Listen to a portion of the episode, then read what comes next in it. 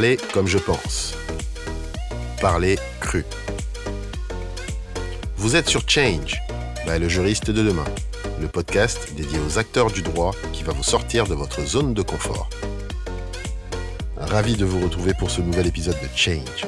Alors, la mise en ligne a été plus longue que prévu, je vous l'accorde.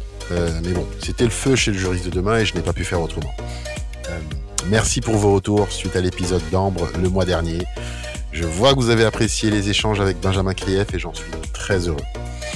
Dites-vous que des épisodes croustillants vous seront servis très très prochainement, donc restez à l'écoute et surtout, mais surtout, notez Change sur les plateformes. Donnez-nous 5 étoiles, ce serait vraiment top. Continuez à nous envoyer de la force. On adore les messages. Merci pour euh, votre écoute. Merci, merci, merci. Euh, je n'arrêterai pas de le dire. Deux actualités avant de poursuivre. C'est officiel euh, et c'est une première en France. Euh, après avoir mis en ligne la formation certifiante Legal Operations, je suis fier de vous annoncer l'arrivée de la formation certifiante EDEC AL 1 Legal Design. Rien que ça. euh, si vous êtes juriste et avocat et que vous découvrez cette terminologie, je vous invite à vous rendre tout de suite sur le juriste de demain à la page programme. Vous verrez concrètement de quoi il s'agit. Cette formation donc est 100% en ligne, donc on est sur une formation certifiante. Et je me dois de remercier ceux qui sont à l'origine de ce beau projet, EDEC Augmented Law Institute de EDEC Business School et euh, Juridi Legal Design pour leur travail acharné et leur passion sans faille durant ces derniers mois, parce que c'était pas évident.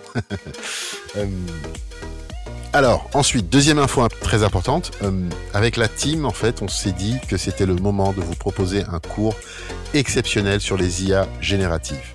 Alors, pour ce faire, en fait, nous avons dégoté l'un des meilleurs experts français sur le sujet, Vincent Terrazi. Donc, Vincent est un expert en sciences des données et en intelligence artificielle. Il a travaillé pour des grandes entreprises telles que OVH, M6, j'en passe, où il a occupé des postes de Head of Data et Product Owner. Il a 20 ans d'expérience dans le domaine, il sait de quoi il parle, euh, c'est du solide en termes d'expertise, donc je ne saurais vous recommander d'aller suivre ce cours, qui n'est pas encore en ligne, mais qui le sera début juin. Et dès maintenant, vous pourrez vous inscrire sur le demain.com.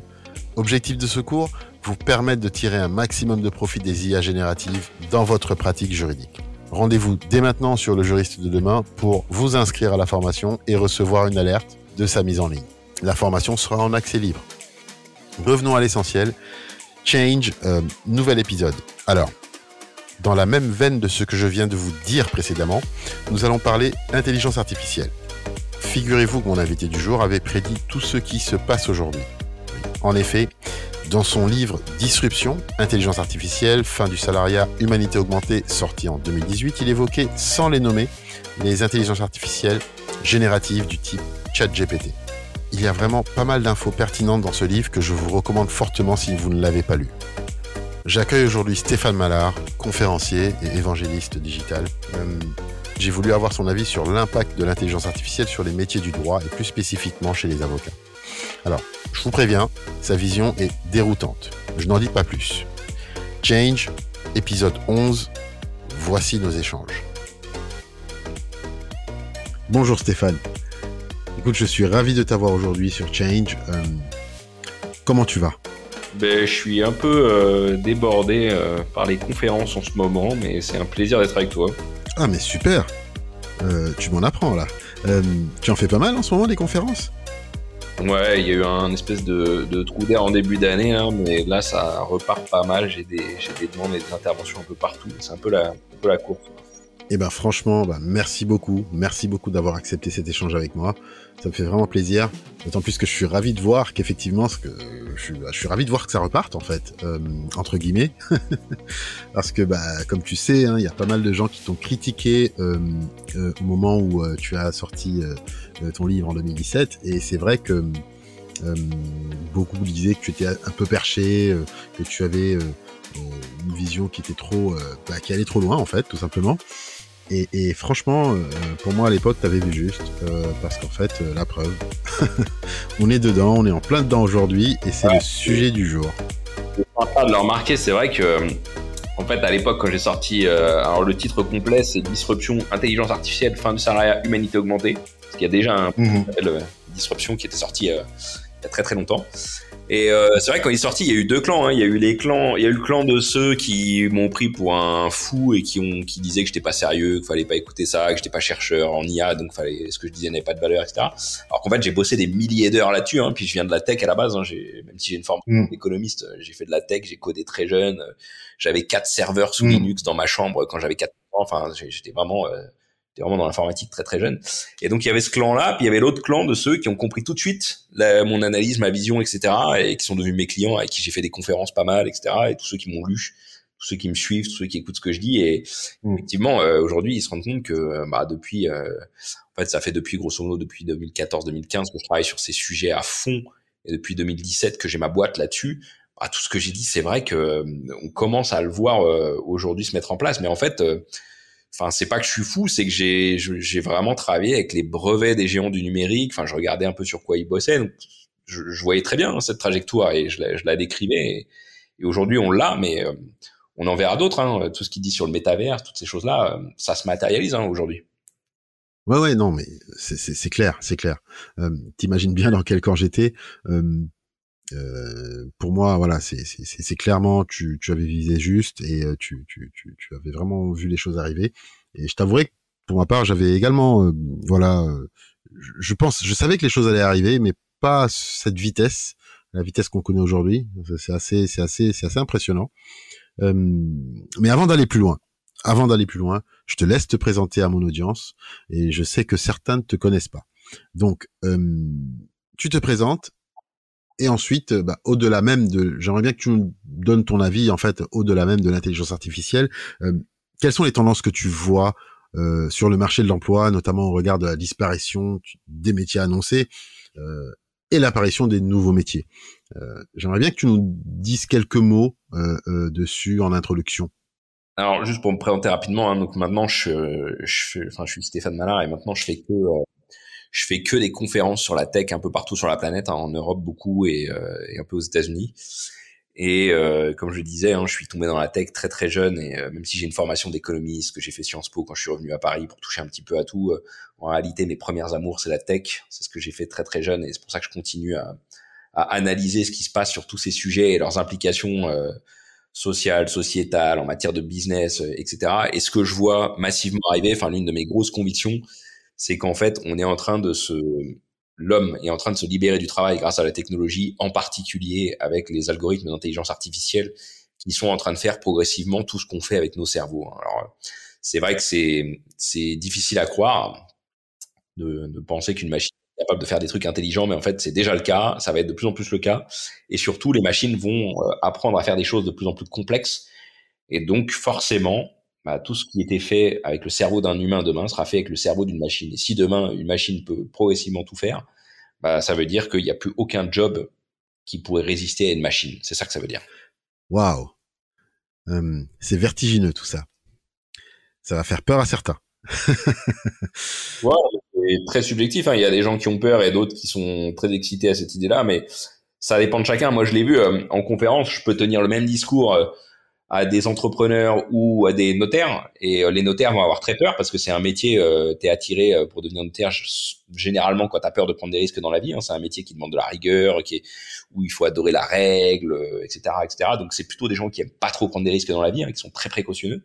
Et à l'inverse quand tu parles des entrepreneurs ou des cascadeurs eux ils adorent les risques enfin en tout cas ils les voient pas. Et du coup bah tu peux aller très très loin. Et, sur le, les mêmes sujets les mêmes convictions bah t'as deux regards différents juste parce que c'est assez personnel en fait et aujourd'hui, euh, euh, quand on prend en fait, euh, quand tu en parles, quand, quand on prend les métiers de façon globale, je sais que tu n'es pas un grand fan du conseil, mais juste comme ça, selon toi, en quoi effectivement le métier de consultant est voué à disparaître, notamment avec l'arrivée de l'IA c'est vrai que j'ai pas mal tapé sur les consultants, notamment sur Twitter et sur LinkedIn, et il y a plein de gens qui comprennent pas pourquoi. Mais alors d'abord, faut savoir que moi j'ai travaillé comme consultant euh, quand je suis quand je terminais mes études. C'était vachement la mode quand j'étais à Sciences Po. Il y a plein de gens qui disaient faut aller dans les cabinets de conseil, machin. Je savais même pas ce que c'était. Ça me paraissait absurde qu'on paye des gens pour conseiller sans prendre aucun risque.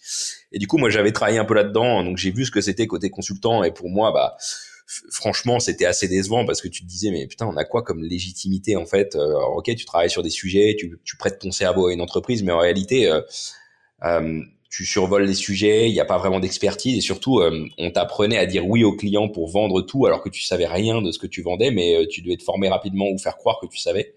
Moi, j'ai vu beaucoup ça.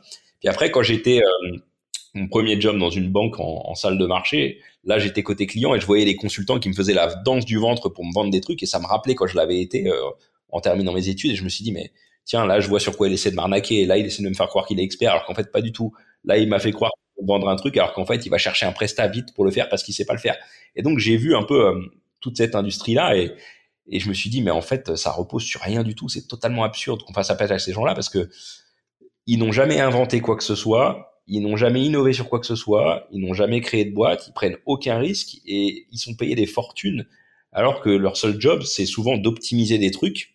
Alors que le monde dans lequel on entre, celui que j'ai appelé la disruption dans mon bouquin, c'est pas un monde où on optimise, c'est un monde où on casse l'ancien pour faire du nouveau. Et par définition, ils font ça, c'est les entrepreneurs, c'est pas les consultants. C'est totalement absurde de, de, bah, en fait, de, de, croire à ce storytelling des, des cabinets de conseil. Enfin, c'est, je pense que dans quelques années ou décennies, on regardera ça, on se dit, mais les gens étaient fous, ils, payaient des vous imaginez l'absurdité du truc? On des slides avec des trucs écrits dessus qui facturaient une fortune pour se planter souvent sur des, sur des projets pour ensuite recommencer et refacturer. Enfin, c'est absurde. Euh, tu fais le lien avec Disruption, euh, ton livre. Euh, du coup, parle-nous-en un tout petit peu pour notamment permettre à ceux qui ne l'auraient pas lu de voilà de, de, de, savoir de quoi il traite et puis surtout, bah, en fait, j'aimerais bien qu'on donne envie aux avocats qui n'ont pas encore lu, parce que c'est un livre que je trouve excellent. Euh, euh, au-delà même des thématiques euh, que l'on voit à travers Internet, tout ce qui se dit, j'aimerais bien que tu nous, expliques un tout petit peu, voilà, quelle a été la logique et, de quoi tu parles exactement dans ce, dans, ce livre. Ah, en fait, de, manière générale, moi, je suis parti du constat que euh, quand j'ai commencé à travailler en 2013, le grand sujet à la mode, c'était la transformation digitale. Et moi, j'ai été convaincu d'un truc, c'est que c'était pas une transformation qu'on c'était un changement de paradigme. On cassait un monde, on sortait d'un monde qui allait juste disparaître. Et il y en avait un autre en train de naître. Et le mot le plus adapté pour ça, ça a été le mot disruption. Alors, le mot disruption, euh, c'est un mot qui vient de l'ancien français, disrumpere en, en latin, qui, qui, veut dire euh, rupture, chamboulement, etc. Et euh, ce mot, bon, il a un peu disparu en français, mais on l'emploie beaucoup dans le monde anglophone pour parler de rupture, de chamboulement, avec une idée de vitesse, une idée de, de parfois de, de brutalité, enfin bref, quelque chose qui casse quoi. Et, et on l'utilisait pas trop en, en, France. Alors je sais qu'en France, il y a il y, a il y a un publicitaire qui avait beaucoup employé dans les années 90 pour parler justement de ce, bah, de ce, de, ce, de cette rupture qu'il y avait dans le marketing à l'époque. Et surtout, j'ai découvert un, un, auteur, enfin un prof de Harvard, qui s'appelle Clayton Christensen, qui a développé le concept d'innovation disruptive où il expliquait comment les innovations euh, de rupture passaient d'un marché à un autre, enfin, s'imposaient sur un produit pour casser un ancien produit et en inventer un nouveau qui n'avait rien à voir, avec des caractéristiques euh, complètement, euh, complètement différentes.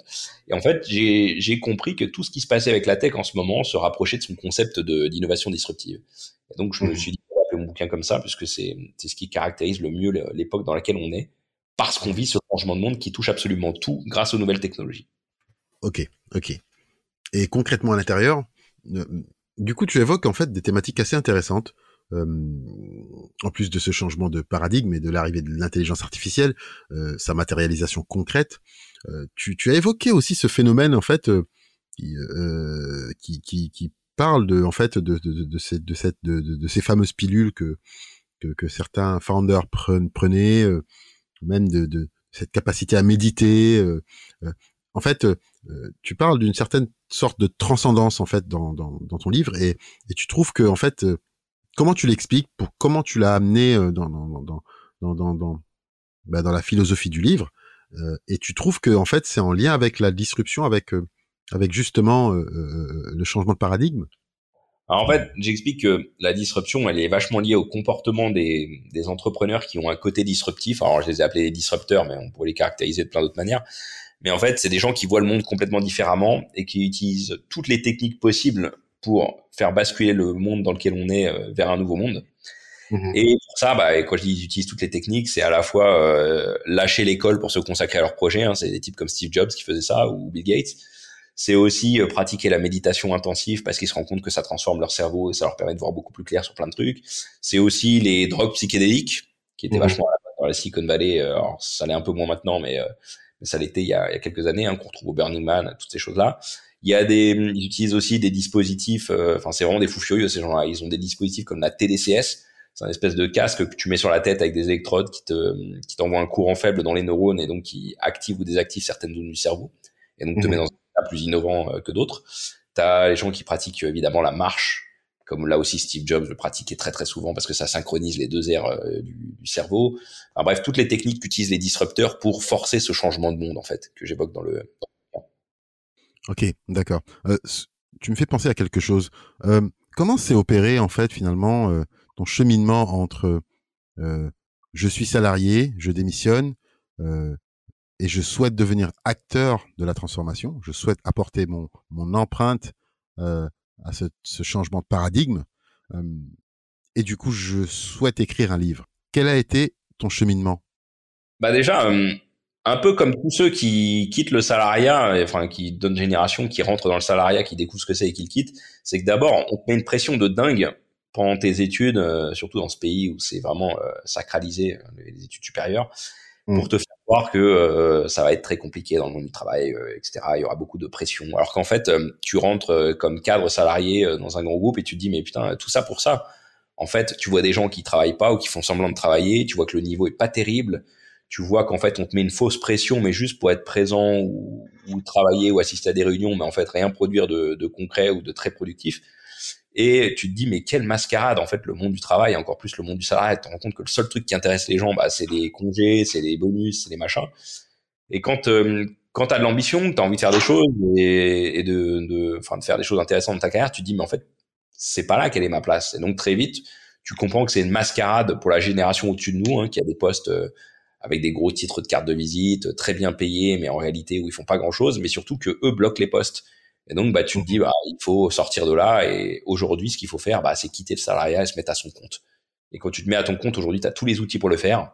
Et tu as tous les outils pour faire euh, ce que tu veux dans tous les domaines. Hein. qu'on parle de, qu'on parle d'un juriste, d'un RH, d'un informaticien, d'un, d'un entrepreneur. Enfin, tout est disponible, tout est commoditisé. Mmh avec l'IA aujourd'hui qui nous donne des, des, capacités euh, de plus en plus importantes.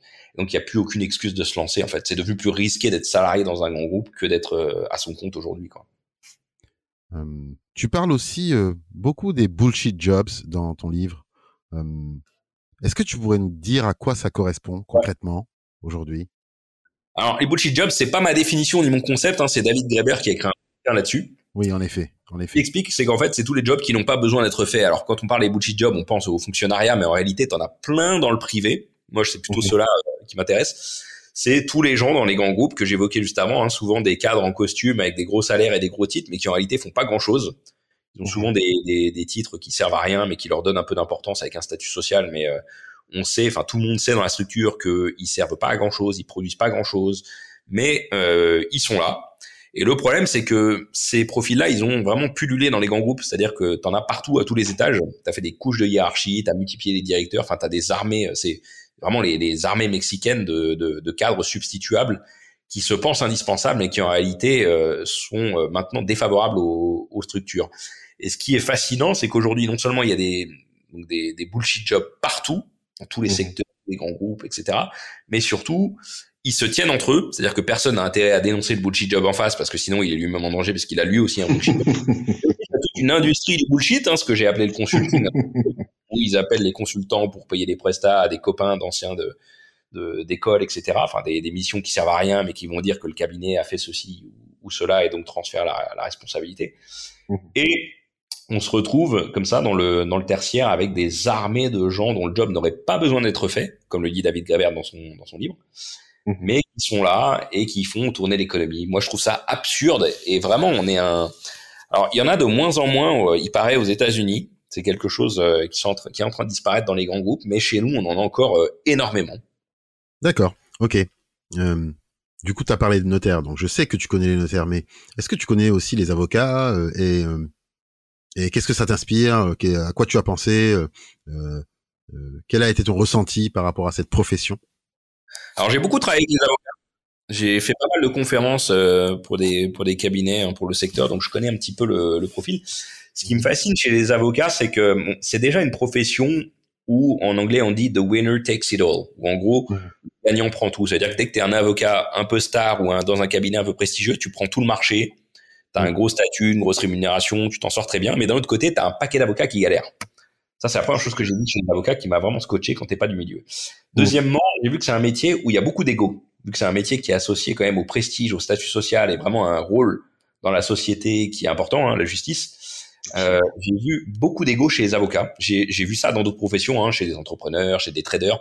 C'est pas un truc que j'ai vu, par exemple, chez les experts comptables. Les experts comptables ont beaucoup moins d'ego que les avocats, si on prend d'autres professions euh, réglementées. D'accord. C'est ce que j'ai vu aussi. Et du coup, lié à ça, c'est que c'est une profession qui est extrêmement réticente au changement. Là encore, hein, c'est pas un jugement que je porte sur eux plus que d'autres. C'est quelque chose que j'ai, enfin que je que, que j'ai que j'ai remarqué. Mm. Comme c'est très associé au statut social, le métier d'avocat, c'est un métier qui a beaucoup plus de mal que, que d'autres à accepter le changement parce que tu remets en cause vraiment une identité. Alors que paradoxalement, quand tu parles de transformation à des entrepreneurs, c'est un truc assez banal puisqu'ils font ça tout le temps. Hein. Ils, pivotent en permanence sur leur marché. C'est limite banal pour eux d'aller d'aller chercher des nouveaux marchés en, se détruisant, en se disruptant pour, euh, pour inventer autre chose. Alors que pour des avocats, c'est très difficile puisque c'est un peu comme les politiques, en fait. Tu remets en cause leur existence quand tu leur, leur parles de changement. Et lorsque je leur explique que demain, on fera de la, de la justice avec des algos des deux côtés, de, des, côtés des deux parties et que ce sera tranché à l'amiable par un algo au milieu qui fera le rôle de juge, ils veulent pas l'entendre. Mais pourtant, euh, les avocats, c'est des gens extrêmement biaisés. Hein. C'est un métier qui, alors, quand on parle du droit pur, c'est des maths, hein, c'est de la logique. Mais mm-hmm. quand on plaide, on rajoute de l'émotion. Et ça, pour les avocats, c'est euh, c'est indissociable de leur profession. Alors que moi, ce que je leur explique, c'est que demain, on devra se débarrasser de ça et confier ça à des algos. Et je trouve ça très très bien. Ça, ils ont du mal à l'entendre. Alors, il y a une minorité d'avocats technophiles qui entendent mm-hmm. ce discours et qui veulent pousser un peu ces changements, mais ils sont extrêmement minoritaires aujourd'hui. Mmh Alors, on va revenir euh, sur les avocats tout à l'heure, mais comment tu as vécu le Covid? Euh, Je sais pas trop comment répondre à cette question. Euh, pour moi, euh, ça a été l'occasion de. Moi, j'étais pas trop impacté parce qu'évidemment mes conférences se sont arrêtées, mais du coup, je travaillais de chez moi et je pouvais travailler sur mes nouveaux sujets. Hein. Comme je suis un travailleur de la connaissance, bah, j'ai pas trop été impacté.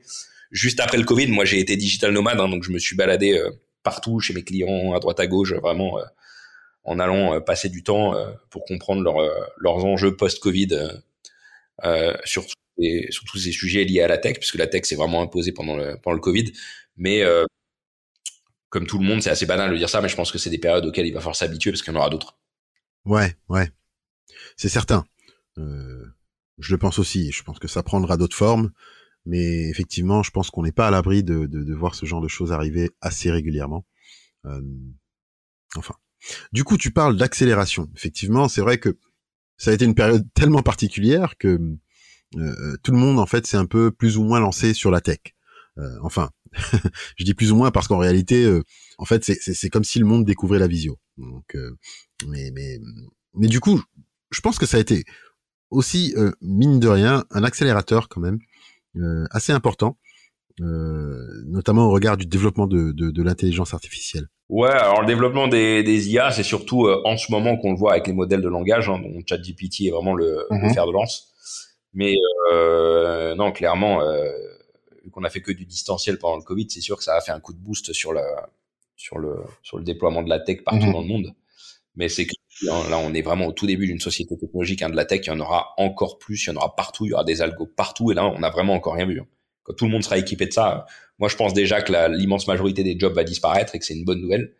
Mais surtout, ça va faciliter nos vies euh, dans des proportions euh, démesurées. Mmh mmh euh, quels sont selon toi les jobs les plus menacés tout de suite quand tu dis ça? Bah aujourd'hui, c'est simple, c'est les jobs les plus rentables en termes de taux horaire. Donc un radiologue prestigieux, un médecin prestigieux euh, ou spécialiste euh, d'une pathologie extrêmement rare. Ça, demain, c'est plié par, par un algo et c'est une très bonne nouvelle. Euh, les métiers, euh, en fait, tous les métiers où il y a une expertise technique assez complexe, ça, c'est ce que l'IA est en train de faire, puisque ça transforme l'expertise en commodité.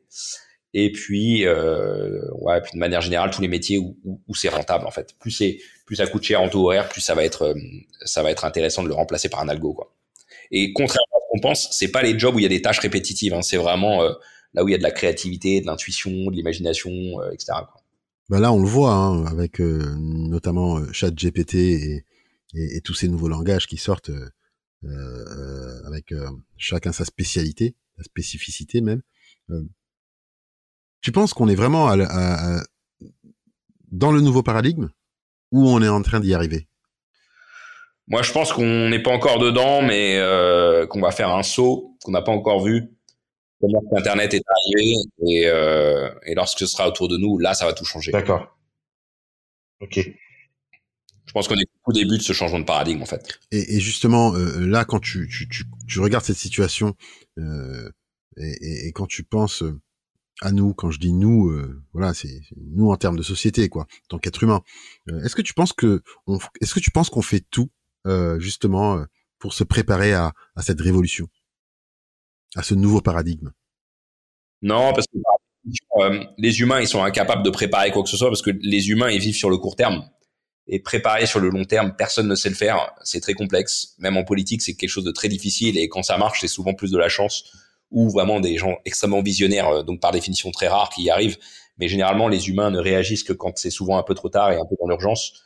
Mais c'est pas très grave. Je suis assez optimiste. Je pense qu'on s'adaptera quoi qu'il arrive parce que ma conviction, c'est que ça crée tellement de valeur ces outils que bah, ça va être pour le bénéfice de l'humanité quoi qu'il arrive. Bah, Parlons-en de ces outils. Euh, Qu'est-ce que tu en as pensé? Euh, Qu'est-ce que tu as ressenti justement lorsque tu as utilisé ChatGPT pour la première fois? Bah moi, j'étais surpris que ça arrive euh, tout de suite, parce qu'en en fait, tout ça, je l'ai écrit dans mon livre, hein, qu'on aurait des assistants intelligents mm. en tout. Mais je pensais ça prendrait au moins 10 ans de plus, et qu'ensuite on arriverait à l'accélération. Donc ça a été beaucoup plus vite que prévu. Hein. L'exponentiel fonctionne vraiment sur la tech. Mais ce qui m'a surpris aussi, c'est que ce soit OpenAI qui le sorte. Moi, OpenAI, je l'ai cité beaucoup euh, dans mes conférences et j'en ai parlé un peu dans mon livre parce que eux, ils entraînaient des algorithmes à jouer à des jeux vidéo mais je les avais pas vus forcément sur le traitement du langage. Et là, ils ont été vraiment bons et plus vite que, que ce que hmm. j'imaginais, quoi. Et encore une fois, c'est que le début. Hein. On verra sur les prochaines versions. Moi, je suis persuadé qu'en fait, on va se rendre compte que finalement, euh, parce qu'il y a plein de gens qui disent, euh, c'est pas de l'intelligence, enfin, c'est pas de l'intelligence puisque ça fait que statistiquement te dire ce qui est, ce qui est probable de d'arriver dans les dans les mots ou les hmm. phrases qui viennent. Mais en fait, je suis persuadé qu'on va se rendre compte que hum, c'est la même chose chez les humains. On pense que l'intelligence complexe, alors qu'en fait, c'est quelque chose sûrement d'assez banal. Euh, et on doit euh, imaginer. Bah, tu, tu vois, c'est tellement vrai ce que tu dis. Euh, en fait, quand on parle d'intelligence artificielle, pour moi, en fait, c'est c'est comme si on, parlait d'un bébé, en fait. Ah oui. C'est pour moi, c'est la même chose. C'est-à-dire qu'aujourd'hui, un enfant, on, on, on, on, lui donne un peu tout ce qu'on veut. On, l'éduque à notre façon, un peu comme on l'a, comme on, on l'éduque un peu à notre, à notre, façon, à notre manière. C'est à nous de, de lui transmettre un certain nombre de choses. Et du coup, bah, il apprend, euh, il apprend et, et, et, euh, et bien évidemment, euh, euh, comparé à l'intelligence artificielle, bah là, effectivement, le, c'est un être humain. Hein. Un bébé est un être humain. Il est doté de sens et ainsi de suite. Il a des émotions. Euh, c'est une évidence. Mais ce que je veux dire, c'est que dans la réflexion, dans la construction même de ce qu'il va devenir, bah, en fait, il se nourrit de tout ce qu'on lui donne. Et donc, euh, euh, en ce sens, je me dis que l'intelligence artificielle, je vois pas ce qu'il y a de différent fondamentalement au regard de ce mécanisme-là de transfert de de de de de de de, de, de, de comportement, de de, de, de, de, logique euh, de réflexion et, et, et etc etc. Et, et, la seule différence pour moi, bien évidemment, c'est c'est cette logique sentimentale, c'est ce que ressent l'humain mais ça ne l'empêche pas de réfléchir quoi. Ce que je veux dire c'est que on peut arriver à un niveau où l'intelligence artificielle bah forcément elle va réfléchir. Euh, elle ne sera pas dotée de sentiments mais elle va réfléchir. Exactement, c'est enfin moi ma conviction euh, il y a plein de gens qui sont pas d'accord avec ça, c'est qu'en fait les humains c'est un paquet d'algorithmes qui travaillent en arrière-plan et qui nous font faire des trucs. Le but de la science, c'est de craquer ces algorithmes, mais plus la science avance, plus on se rend compte qu'il y a des bah, qu'il y a des schémas, qu'il y a des algos derrière tout ça et euh, bah, demain les machines auront les leurs hein, et elles feront des trucs euh, que nous on appelle mmh. intelligents, mais mmh. en fait, euh, assez banal en fait, comme tout tout tout finit par se banaliser. J'aimerais pas faire peur en fait, mais euh, de toutes les façons, on en aura toujours hein, des avocats, des professionnels du droit qui auront qui auront peur et qui nous voilà, qui il y en aura d'autres qui qui rigoleront certainement en nous écoutant. euh, mais mais qu'est-ce que tu penses de, en fait, pour toi, euh, euh, comment penses-tu que cette technologie va, va les impacter Puisqu'on sait que voilà, c'est c'est c'est une technologie qui évolue très rapidement, donc forcément on est rapidement pris de court. et c'est vrai que moi-même j'ai été surpris de voir à quel point finalement ça a été, ben, en fait ça a été vite conçu et c'est vite arrivé. toi, au regard de ton utilisation également de ChatGPT, Qu'est-ce que tu penses qu'il, comment tu vois les choses dans un an, et surtout comment tu penses que ça va impacter les avocats dans leur pratique? Ouais, en fait, moi ce que je vois très bien, c'est deux phases. C'est une première phase où euh, l'algorithme va être complémentaire de l'expert, où en gros chaque expert va être augmenté par l'algorithme qui va lui suggérer des trucs, améliorer ses réponses, être plus pertinent, etc. Mais très vite, ça c'est la première phase, hein, Pareil, un tirage chez le médecin, il aura son algo qui va euh, l'aider à faire du diagnostic, qui va confirmer ses diagnostics, euh, très bien. Mais une deuxième phase où l'algo continuera à apprendre et finira par dépasser le maître.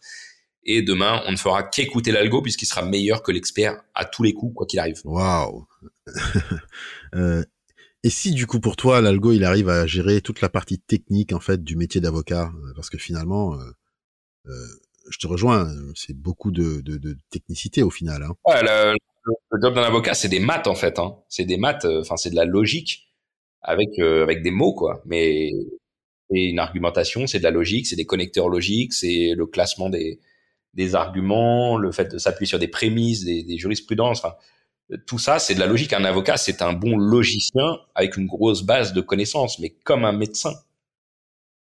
Pareil. Ouais, ouais. Et, et, et d'ailleurs, euh, enfin, je dis souvent que, que que les avocats, en fait, finalement, ils se démarqueront euh, par leur humanité. Euh, en fait, euh, à court terme, oui, mais en gros, ça c'est la, ça c'est l'argument des avocats de dire ouais, il y aura toujours les émotions, l'humain, etc. À court terme, mhm. je suis d'accord. Tu peux remplacer par un pénaliste comme ça, mais à long terme, enfin à plus long terme, en gros, quand tu auras un pénaliste qui aura sa liste d'arguments plus ses émotions pour convaincre, mais qu'en face tu auras un algo qui lui dira bah ouais, mais en termes de logique, il y a tel argument, tel argument, tel argument que vous avez oublié et qui sont plus forts et qui changent complètement euh, le, cours d'une défense. Bah là, l'avocat, même s'il est super bon, super bon acteur, super bon avec ses émotions, etc., il se fera plier par un algo, quoi. Parce que les arguments. ok. Euh, donc, donc, selon toi, en fait, à terme, dans 50 ans, on va dire, euh, ou dans 100 ans, on dira que dans un siècle, on n'aura plus d'avocat. pour toi, cette fonction n'existera pas. Ce métier n'existera plus. Ils jugent en fait. C'est qu'en fait des deux côtés, euh, des deux parties, en fait, tu auras des algos qui vont défendre les intérêts du client évidemment, et puis euh, vu que c'est des maths, bah, au milieu tu vas converger vers une solution amiable qui qui respectera les principes du droit, les jurisprudences, le, le droit, etc. Enfin, tu finiras par trouver un équilibre mathématique au milieu des deux. C'est ce que font des humains aujourd'hui, ils essaient de trouver un équilibre, mais qui mhm. ressemble à des maths demain, on aura un algo pour dire, bah voilà, euh, la solution à tel conflit euh, juridique, c'est ça, quoi. La place des sentiments, en fait, les émotions dans tout ça. Euh, parce qu'en fait, quand tu te mets finalement dans la peau du client, bah en fait, tu sais, les clients, ils ont leurs problématiques juridiques, et, c'est vrai que s'il y a des algos qui finalement, bah en fait, vont gérer toute cette partie technique là, en lui en, lui recommandant, en lui faisant des recommandations sur justement bah, des solutions juridiques et ainsi de suite. Euh, c'est vrai que à côté de ça, euh, il y a toute la partie humaine parce que finalement, bah, la personne elle est émotion, hein, la personne est, est, est, quelqu'un voilà qui, qui, qui, vit des choses, qui ressent des choses. Euh, moi, je suis persuadé que justement l'avocat euh, va se transformer, il va le métier va se mouvoir euh, en autre chose. Maintenant, la question, je pense, c'est de savoir peut-être euh, dans quel type de métier finalement on va on va arriver. En tout cas, c'est sûr que pour moi, c'est un autre métier qui va qui, qui va être de l'ordre de l'accompagnement qui va euh, qui va prendre sa place quoi. Et, et, surtout dans ces situations particulières où justement l'humain, l'émotion est, est, est, sollicitée quoi. Euh, non, tu ne penses pas? Bah, ça risque d'être ça à court terme. Évidemment, parce qu'à court terme, il y aura toujours un espace pour l'humain au milieu de la logique, mais à moyen long terme, euh, moi, je suis convaincu qu'on va confier ça à des algos et que c'est une bonne nouvelle parce que mine de rien, ok, on joue sur les émotions pour une défense avec un avocat, ça peut être utile, ça marche très bien mhm. comme le politique, mais euh, les émotions, c'est aussi beaucoup de biais chez les avocats, et ça, idéalement, faudrait les supprimer, quoi. Et quand tu auras des algos qui feront leur job Mhm. sans biais, bah moi je suis convaincu que les humains et les entreprises de manière générale préfèrent. Ouais. Ça, les avocats, ils ont à entendre, hein, mais l'argument, il est imparable. Quoi. Je veux dire, quand tu as un algo qui a de meilleurs arguments, bah, tu plus besoin d'un humain en face pour le, pour le faire. quoi. Oh là là, euh, certains avocats, euh, certains amis avocats que je connais euh, t'entendraient là. En fait, je crois qu'on aurait euh, prolongé le débat pendant plus de deux heures. C'est normal, en général, chaque expert défend sa chapelle. Hein. Tu sais, moi, j'ai écrit dans le bouquin, la disruption, Mhm. c'est les autres. Chaque fois que tu parles de la disruption d'un professionnel qui le concerne, il te dit, ouais, ça, c'est les médecins, mais c'est Mhm. pas les avocats. Ça, c'est les experts mais c'est pas Mhm. les médecins. Enfin, tu vois, chacun pense que c'est les autres, mais pas lui. Quoi.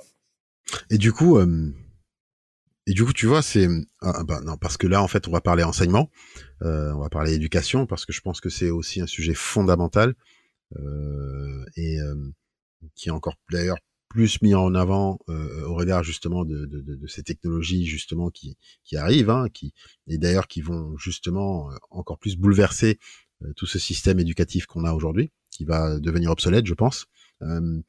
Et euh, est-ce que tu as des, des, des, des nouveaux métiers en tête comme ça, euh, euh, des, des, des choses qui vont apparaître, en fait, des, voilà, des, des, des nouveaux métiers qui vont apparaître et qui vont, euh, euh, imaginons tu fais de la prospective aujourd'hui et euh, qu'est-ce que tu vois aujourd'hui, euh, voilà, Stéphane, qu'est-ce qu'il voit aujourd'hui euh, pour demain euh, dans les nouveaux métiers? Franchement, j'en sais rien. Moi, j'ai vu, une, j'ai vu des listes de nouveaux métiers à chaque fois, hein, des dresseurs d'IA, des machins et tout. Tout ça, je pense que c'est du bullshit. D'accord. Parce qu'on est en plein dans la mode. Donc il y a des gens qui se risquent à cet exercice. Franchement, moi, j'en sais rien. D'accord. J'en sais rien du tout. Et je pense que ça va émerger naturellement. Oui, il y en aura des nouveaux. Mhm. Oui, ils vont être temporaires, encore plus temporaires qu'avant, parce que tout va très vite aujourd'hui. Mais en vrai, j'en sais rien, quoi. Mhm. Et, euh, et spécifiquement, et l'éducation aujourd'hui, en fait, euh, euh, au regard justement de ces technologies-là, quelle place ces technologies, pour toi, quelle place ces technologies doivent prendre au sein même euh, de l'éducation? Comment tu penses qu'on, que, que justement, en fait, euh, les enseignants devraient réagir par rapport à, à, à notamment ChatGPT et tout ça Euh, Parce que c'est vrai que je pense que ce sont des choses en fait qu'il faut personnellement, hein, c'est mon avis, hein, je pense que ce sont des choses qu'il faut intégrer, qu'il faut adopter tout de suite. Euh, au contraire, il faut pas, il faut pas les repousser, il faut justement les embrasser et faire en sorte de pouvoir les utiliser et de, et du coup euh, transférer la, la compétence. Je pense que c'est fondamental, mais euh, mais je pense que on n'en a pas encore pris la mesure aujourd'hui. Donc, euh, selon toi, aujourd'hui, euh, comment justement en fait euh, nos États devraient s'y prendre justement par rapport à l'éducation? Alors moi, sur l'éducation, par contre, ça, il faut que ça change massivement le système puisqu'il est cassé. Dans le monde entier, le système éducatif, c'est une catastrophe, à part les- l'enseignement privé très haut de gamme, etc. Et du coup, ce que ça va faire, c'est que ça va transformer, euh, euh, en fait, ça va, ça va commoditiser l'éducation haut de gamme, ça va rendre accessible à tous la meilleure éducation possible en ayant une espèce de prof euh, dans la poche. Et demain, bah, en gros, euh, tu pourras te retrouver physiquement avec des gens pour euh, travailler sur des sujets éducatifs en commun, juste pour partager des, des, des compétences humaines, euh, développer des soft skills ensemble. Mais par contre, tout ce qui est technique, tout ce qui est euh, pédagogie, théorie, tout ça, bah, tu l'auras avec ton algo, ton assistant personnel qui sera ton prof personnel adapté à toi. Ce sera meilleur que tous les profs. Ça, il n'y a pas de sujet là-dessus. Et donc, euh, là, toi, tu vois vraiment les choses avec... euh, comment je dirais ça Euh, En fait, si on pousse ta vision jusqu'au bout, finalement, on va se retrouver à, à, à avoir une société très individualiste, puisque les hommes vont se retrouver à vivre, à vivre avec des machines. Alors, Euh, non, vas-y, excuse-moi. Non, pardon. En fait, euh, je pense que c'est déjà le cas, mais euh, philosophiquement, euh, on a tendance à oublier, mais chacun vit déjà uniquement dans son esprit. On a l'impression d'être en interaction avec le monde, mais il y a la blague dans la Silicon Valley qui dit que la seule, euh, interface qu'on rencontre vraiment dans notre vie, c'est notre propre système nerveux. En fait, on est en interaction avec nous-mêmes et on construit le monde. On en fait une représentation dans notre esprit, hein, comme l'ont bien expliqué les philosophes et, l'expliquent les neuroscientifiques aujourd'hui. Hein. Tout ça, c'est une représentation du réel qu'on se fait, qui ne dépend que de nous. C'est déjà le cas aujourd'hui. Euh, ok. Et, euh, et ce que tu dis là, en fait, euh, ça veut dire que grosso modo, euh, l'individualisation de la société, pour toi, c'est quelque chose qui est déjà là. Et, et en gros, ce que tu es en train de dire, c'est que la technologie va exacerber ce phénomène. Euh, grosso modo, c'est ce que tu dis. Ouais, faut suffit de voir à quel point les gens sont accros à leur smartphone, à Instagram, à tous ces trucs pour voir qu'ils sont déjà dans des dans des bulles qui leur plaisent uniquement à eux, dans leur propre monde qui se construisent et ça va être euh, de pire en pire avec euh, les algos, le métaverse, euh, etc.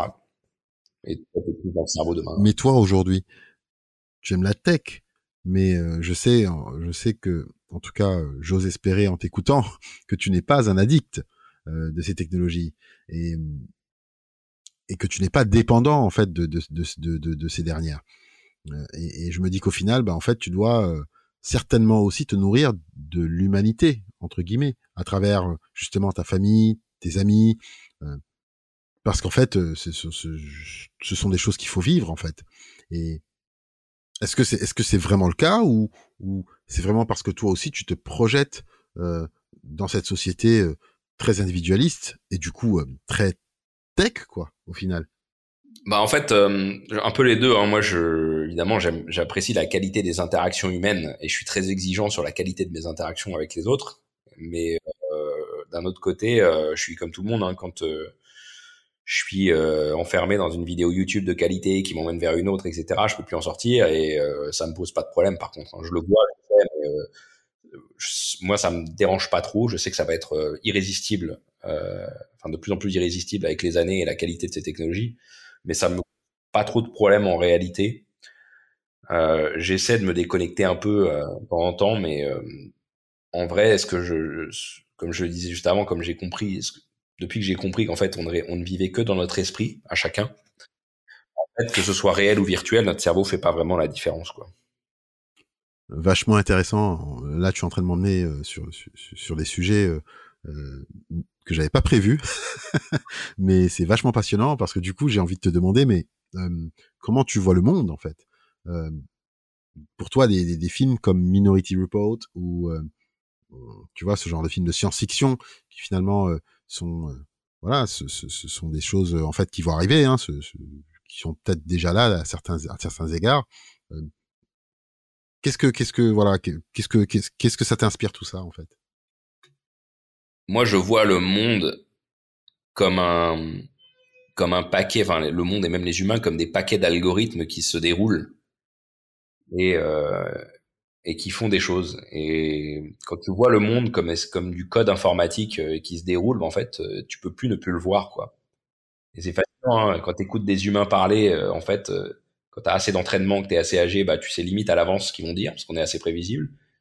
Comme quand tu regardes des enfants apprendre, ou quand tu regardes tes amis, enfin, en fait, on, se, on commence à voir les algorithmes un peu partout autour de nous quand on y prête attention, quoi. Et tu trouves ça bien ou euh, pas bien? Euh, J'ai pas de jugement moral là-dessus. C'est c'est comme ça que je vois le monde. Je sais pas si c'est bien ou mal. Euh, c'est comme ça que je vois le, le, le, monde et la matière qui nous entoure. Quoi. Ouais, mais... Passionnant, euh, passionnant. Et tu sais, on a parlé éducation. Euh, mais euh, bon, tu es au courant, euh, aujourd'hui, il y a énormément d'universitaires qui, qui, qui, ont une posture très méfiante à l'égard de l'IA, notamment au regard de son adoption. tu as vu qu'aux États-Unis, notamment, des, des, des, des, enseignants disaient qu'il fallait bannir en fait ChatGPT de tous les examens. Euh, donc tout ça prend des proportions assez assez assez assez assez assez graves, assez assez importantes. Euh, si tu les avais en face de toi, euh, tous ces acteurs qui quand même euh, ont une lourde mission, hein, mine de rien, parce que c'est celle d'éduquer euh, finalement la population de demain, les hommes de demain. Et qu'est-ce que tu pourrais leur dire pour les convaincre, leur faire prendre conscience que la technologie, ben, en fait, c'est plus un allié qu'un ennemi, et, et que justement, en fait, que c'est à eux justement d'avoir la charge. Enfin, ils ont naturellement la charge puisqu'ils sont enseignants, ils ont la charge justement de d'apporter tous les bienfaits justement de, de, de, cette technologie euh, à, nos, à, nos, à, nos, bah, à nos jeunes, à nos petits frères et à nos enfants de, de demain. Euh, qu'est-ce que tu pourrais leur dire? En fait, euh, je pense qu'il n'y a même pas besoin de leur dire. Je pense qu'il y a une sélection naturelle là-dessus. C'est-à-dire que les gens qui sont passionnés par les technologies le font d'eux-mêmes. Et, euh, et, justement, c'est ce monde-là qui construisent, c'est ces gens-là qui construisent le monde. Hein. C'est des gens comme Elon Musk, euh, t'as pas besoin de leur dire, ils le font de même, et ils le font très bien, quoi. Et tu fais, enfin, notre monde avec les réseaux sociaux, avec la technologie, la vitesse, tout ça fait émerger les gens les plus passionnés et pertinents là-dessus. Et bah, le l'algorithme est bien fait, si tu veux. Le monde se déroule. Bon, après, quand même, Elon Musk, c'est quelqu'un euh, qui, euh, entre guillemets, a été favorisé très tôt. Hein. Tu, tu, tu, as quand même un cadre social qui fait euh, que qu'il que, que, que, y a quand même certains privilèges qui sont là, qui sont qui se matérialisent par sous différentes formes, mais mais quand même, il y a quand même un sacré accroche, euh, il y a quand même un sacré atome crochu avec l'argent et la technologie très tôt. Donc, euh, donc, euh, mais ça, c'est juste pour mine de rien 1% de la population, quoi. Je pense plus aux autres qui sont dans des logiques bien différentes et qui n'ont pas justement, bah, en fait, ces opportunités, ces chances de pouvoir effectivement naître et grandir dans un cadre social favorable à tout cela. Ah tu penses que ces gens-là, au final, comment, en tout cas, comment ça va se passer pour eux, pour toi? Je pense que la grande chance qu'on a à notre époque, c'est que n'importe qui de n'importe où euh, peut euh, s'en sortir et créer des projets euh, aussi gros que ceux d'Elon Musk. Parce que la différence entre notre époque et il y a plusieurs décennies, c'est qu'en gros, aujourd'hui, de n'importe où, si tu as accès à un ordinateur et à Internet, tu as, le connaissance à portée, as la connaissance à portée de clic, l'expertise aussi. Tu as des outils qui te donnent une puissance considérable. tu peux littéralement créer une startup depuis ton smartphone peu importe où tu es sur la planète avec les outils, quoi. Et ça, ça veut dire que si tu as de l'ambition, d'énergie, euh, l'envie de faire, etc., bah, tu peux, quoi. T'es plus bloqué par ta, tes conditions de départ. Ça, ça change tout, en fait. C'est vrai, c'est vrai. Euh, je te rejoins à 100%.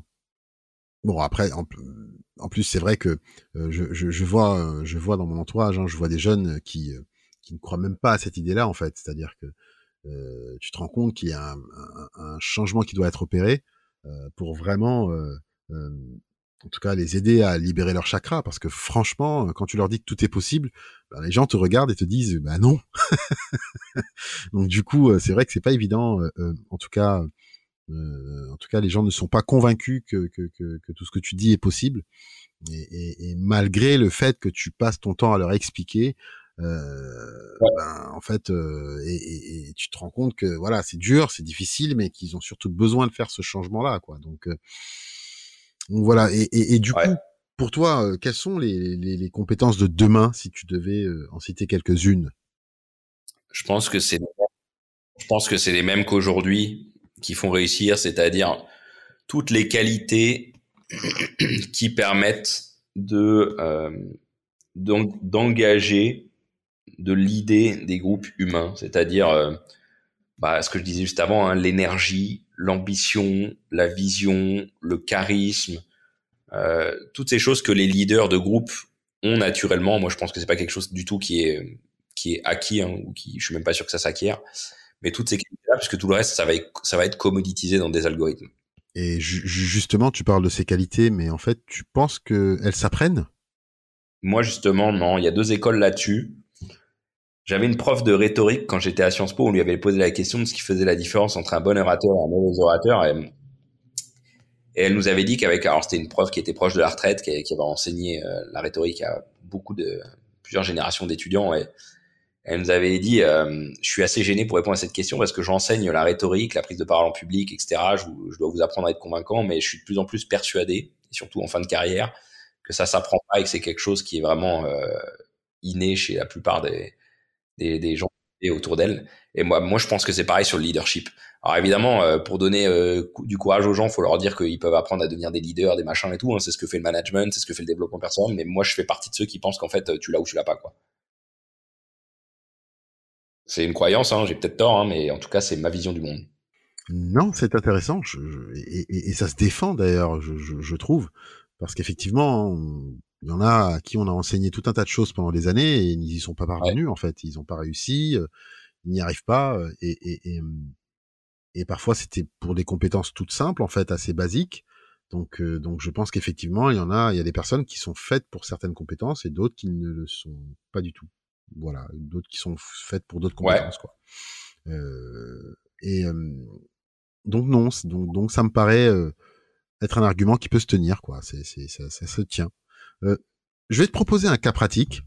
Euh, L'idée, c'est euh, ben, c'est de savoir bah, qu'est-ce que tu conseillerais aujourd'hui à un avocat?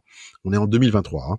Qu'est-ce que tu conseillerais à un avocat euh, qui, qui, peine à adopter les technologies aujourd'hui C'est-à-dire, c'est le gars, il est dans son coin, dans son cabinet, il est borné, il est têtu. Euh, voilà, on n'arrive pas à lui en sortir de ce cabinet-là et, de, de, ce modèle traditionnaliste. Euh, euh, bon, j'imagine qu'il faut pas simplement juste lui dire de lui dire tu vas te cracher, c'est mort pour toi, c'est fini, euh, va te reposer. Mais euh, voilà, l'objectif c'est euh, si tu devais le motiver avec trois conseils, qu'est-ce que tu pourrais lui dire? Bah déjà d'aller faire un tour dans la Silicon Valley ou au moins de de mettre le nez dans tout ce qui s'y passe. Deuxièmement, de s'intéresser au concept d'innovation disruptive de Christensen parce qu'ils verront comme ça que c'est comme ça que naissent et meurent des boîtes très très vite aujourd'hui, hein, et des concepts, et des idées, et des jobs. Hein. C'est vraiment, on a cette accélération-là. Et euh, troisièmement, de s'intéresser à la biologie et euh, à la neurobiologie surtout, aux découvertes en neurosciences, à toutes ces choses-là. Ça, c'est passionnant, ça. Euh, c'est un autre sujet. Moi, je ferais vraiment parce qu'en fait, quand on comprend la biologie et la neuro, enfin les neurosciences, la neurobiologie, euh, on a plein de clés pour comprendre le monde qui nous entoure et c'est utile pour prendre des décisions, pour changer, pour s'intéresser aux sujets euh, qui marchent, etc. Alors, je, je sais que j'imagine que tu as étudié le sujet. Euh, comment comment tu vois les choses justement sur cette thématique et notamment en termes d'accessibilité? Parce que je sais que pour une bonne partie de la population, bah en fait c'est c'est un peu comme si c'était du chinois pour eux. Bah, là encore, hein, c'est communautarisé. Hein. Euh, si vous avez accès à YouTube, hein, vous avez les cours de Stanford là-dessus, de Robert Sapolsky, moi que j'ai beaucoup, euh, j'ai beaucoup écouté. Et franchement, tout est dedans, quoi. C'est on prend la machine humaine de plus en plus. Alors je dis pas que c'est facile, je dis pas qu'on sait tout. Évidemment, euh, les banalités en ce moment, c'est de dire il y a plein de choses qu'on sait pas. Oui, mais rien que ce qu'on sait aujourd'hui, c'est énorme par rapport aux générations précédentes et ça permet de, de, voir le monde autrement et de prendre des décisions beaucoup plus éclairées. Stéphane, comment tu vois euh, l'avenir de la relation client aujourd'hui? Euh, Alors moi, je vois un mix entre euh, l'hyper qualité que le luxe est obligé, enfin qui est qui est obligatoire aujourd'hui et que le luxe fournit déjà depuis toujours, mais aussi le côté vachement déployé et large des Gafa, comme le fait, comme le font les Gafa aujourd'hui. C'est-à-dire que eux, ils ont vraiment réaliser l'expérience euh, personnalisée de, de, haute qualité, etc. Enfin, vraiment, ils ont scalé à mort, mais sans le côté restreint du luxe qui s'adresse uniquement aux gens très riches. Et donc, tu penses que cette dimension, en fait, elle va s'opérer un peu partout. Dans, en fait, on la retrouvera dans tous les secteurs, quoi. On retrouvera ce niveau finalement de relation client, quoi. Ouais, ouais, je pense que les entreprises qui vont pas avoir ça sont mortes. Mais chez, tu vois, par exemple, chez les avocats, ça va être pareil. Hein. Un gros cabinet aujourd'hui, c'est un cabinet, enfin un bon cabinet aujourd'hui, c'est un cabinet qui qui offre une expérience exceptionnelle à ses clients. Tu en connais d'ailleurs certains certains cabinets qui font ça, certains cabinets d'avocats qui font ça? Bah, j'en ai j'en ai quelques uns parmi mes clients qui sont assez haut de gamme. Euh, mais leur problème, c'est qu'ils sont pas du tout technophiles. Quoi. Moi, une fois, j'ai fait une conf pour un gros cabinet américain très connu j'ai démarré ma conf pour sonder un peu le niveau de, de technologie, enfin de techno, enfin de, je voulais voir à quel point les, avocats étaient technophiles. Et, euh, j'ai demandé qui était sur LinkedIn et franchement, j'ai dû avoir 10% de la salle, quoi. C'était avant le Covid, hein, c'était en 2017, si je dis pas de bêtises. 2017 et 2018 même. Euh, et j'avais 10% de la salle qui était sur LinkedIn, quoi. Alors peut-être que maintenant c'est monté, mais euh, c'était des jeunes, hein. C'était des gens qui, c'était pour les jeunes hein, qui sortaient de l'école, qui venaient d'être embauchés et tout. Et franchement, euh, j'avais été choqué, quoi. Waouh. Euh, mais tu sais que j'en rencontre jusqu'à présent, moi, des, des, jeunes qui me disent qu'ils ne sont pas sur LinkedIn. Ouais, je sais bien, c'est ça existe. C'est assez fou, quoi. Qu'est-ce que tu nous prépares du coup là, euh, parce qu'on est arrivé au terme du podcast et, et du coup, c'est quoi la prochaine étape pour toi euh, c'est, c'est, je sais qu'il y a pas mal de choses qui vont arriver. Euh, en tout cas, j'imagine. Euh, c'est quoi le next step? Alors moi, j'ai commencé à travailler sur mon prochain livre, mais je sais pas trop si je vais le sortir parce que le problème que j'ai, c'est que je suis pas encore, euh, je suis pas très très très connu. Enfin, j'ai une petite visibilité euh, spécialisée, mais je suis pas euh, dans les grands médias, etc. Donc le problème que j'ai, c'est quand je sors des idées dans mon bouquin, bah, j'ai tous les gens un peu plus connus, médiatisés ou les consultants qui vont voler ce que j'écris et qui le, diffusent. Donc pour moi, c'est pas très intéressant. Donc je me concentre sur mes conférences. Moi, j'aime beaucoup faire de la scène, j'aime beaucoup diffuser mes idées euh, sur scène. Donc je fais beaucoup de conférences. Et, et, je traite de nouveaux sujets là en ce moment sur les algorithmes et le métaverse et finalement quelle est la nature de la réalité lorsque le virtuel est meilleur que le réel? Je sais qu'on aurait pu parler du métaverse, hein, mine de rien, euh, mais je sais que voilà, si, si, si je commence, en fait, voilà, on va, on va, on va pas terminer, donc du coup. Euh, ça va être un de mes gros sujets des années à venir. Parce que je pense qu'il y a hors sujet là-dessus et euh, j'ai beaucoup réfléchi et j'ai des idées à diffuser là-dessus. T'as as des modèles économiques là, tout de suite, sur le métaverse, en tête là? Ouais, j'ai des modèles économiques, mais surtout, j'ai des réflexions philosophiques dessus. ah, ok, alors là, tu me tentes, là. Tu... veux en parler un tout petit peu? En parle.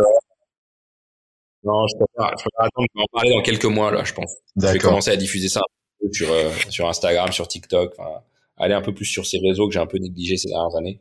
Alors, tu, tu, as un compte Instagram, un compte TikTok aussi C'est, euh, ça serait bien effectivement que les gens y aillent. Mais Instagram, oui, et je vais commencer à diffuser un petit peu tout ça. Euh, je sais pas trop quand, mais là, il y a des, il y a déjà des, des vidéos euh, qui vont arriver ce soir. Euh, mais je vais commencer à diffuser, ouais. Alors, si, si, si euh, là, mon audience, enfin, en tout cas, il y a des avocats qui veulent te contacter, comment ils font? Ah, bah, ils peuvent m'écrire sur Twitter ou sur LinkedIn, je réponds avec plaisir. Ou si, si c'est des demandes de conférences, j'ai mis ça sur mon site. Mhm. alors, attention, s'il y a une annonce, ne passez pas par des agences de conférenciers. Mhm. Parce que c'est vraiment pas une bonne idée. parce qu'ils ne transmettent pas les messages et ils essayent de ils essayent de placer leurs propres conférenciers. Donc, si vous voulez que j'intervienne en conférence, passez par mon site, c'est beaucoup plus simple. Ok. Les conférenciers de manière générale, d'ailleurs. Mais euh, non, je, suis, je réponds facilement sur euh, Twitter, LinkedIn, avec plaisir. J'aime bien interagir avec ceux qui me suivent, euh, vraiment sans problème.